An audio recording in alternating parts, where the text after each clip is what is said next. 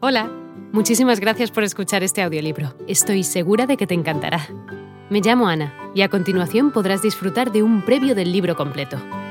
Si te gusta lo que escuchas podrás descargártelo completamente gratis desde mi web, www.escúchalo.online. Un abrazo. Hay series ideales de acaecimientos que corren paralelos a los reales. Rara vez coinciden, por lo general. Los hombres y las circunstancias modifican la serie ideal perfecta y sus consecuencias son, por lo tanto, igualmente imperfectas. Tal ocurrió con la Reforma. En vez del protestantismo, tuvimos el luteranismo. Novalis, Moral Ansichten. Aún entre los pensadores más sosegados, pocos hay que alguna vez no se hayan sorprendido al comprobar que creían a medias en lo sobrenatural, de manera vaga pero sobrecogedora basándose para ello en coincidencias de naturaleza tan asombrosa que, en cuanto meras coincidencias, el intelecto no ha alcanzado a aprender. Tales sentimientos, ya que las creencias a medias de que hablo no logran la plena fuerza del pensamiento, nunca se borran del todo hasta que se los explica por la doctrina de las posibilidades. Ahora bien, este cálculo es puramente matemático en esencia, y ahí nos encontramos con la anomalía de que la ciencia más rígida y exacta se aplica a las sombras y vaguedades de la especulación más intangible.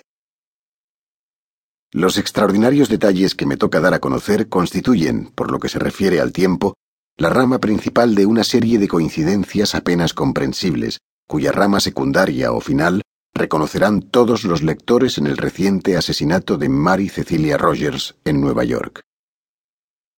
Cuando en un relato titulado Los crímenes de la calle Morgue, publicado hace un año, traté de poner de manifiesto algunas notables características de la mentalidad de mi amigo, el Chevalier C. Auguste Dupin, no se me ocurrió que volvería jamás a ocuparme del tema.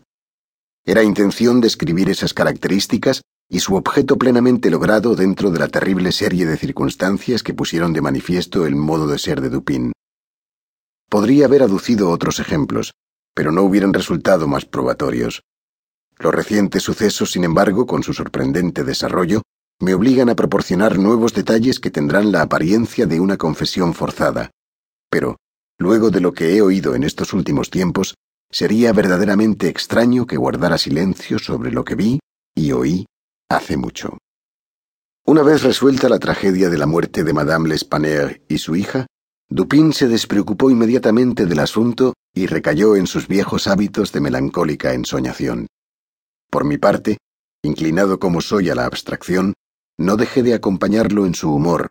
Seguíamos ocupando las mismas habitaciones en el Faubourg Saint-Germain y abandonamos toda preocupación por el futuro para sumergirnos plácidamente en el presente, reduciendo a sueños el mortecino mundo que nos rodeaba. Estos sueños, sin embargo, solían interrumpirse. Fácilmente se imaginará que el papel desempeñado por mi amigo en el drama de la Rue Morgue no había dejado de impresionar a la policía parisiense. El nombre de Dupin se había vuelto familiar a todos sus miembros. La sencilla naturaleza de aquellas inducciones por las cuales había desenredado el misterio no fue nunca explicado por Dupin a nadie, fuera de mí, ni siquiera al prefecto, por lo cual no sorprenderá que su intervención se considerara poco menos que milagrosa o que las aptitudes analíticas del Chevalier le valieran fama de intuitivo.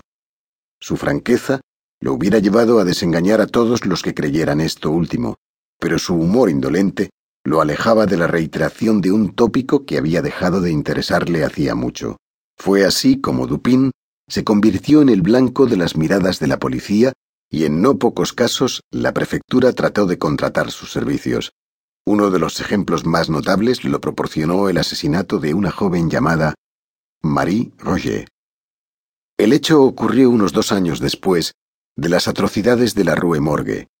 Marie, cuyo nombre y apellido llamarán inmediatamente la atención por su parecido con los de la infortunada vendedora de cigarrillos de Nueva York, era hija única de la viuda Estelle Roger.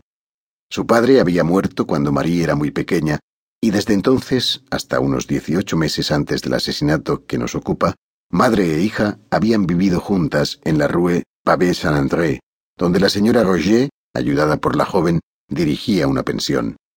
Las cosas siguieron así hasta que Marie cumplió 22 años, y su gran belleza atrajo la atención de un perfumista que ocupaba uno de los negocios en la galería del Palais Royal, cuya clientela principal la constituían los peligrosos aventureros que infestaban la vecindad.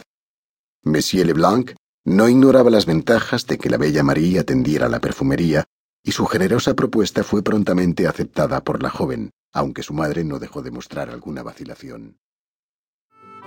Hola de nuevo. No está mal para ser solo una pequeña muestra, ¿verdad? Si te ha llamado la atención, recuerda que encontrarás este audiolibro completo y gratis en www.escúchalo.online.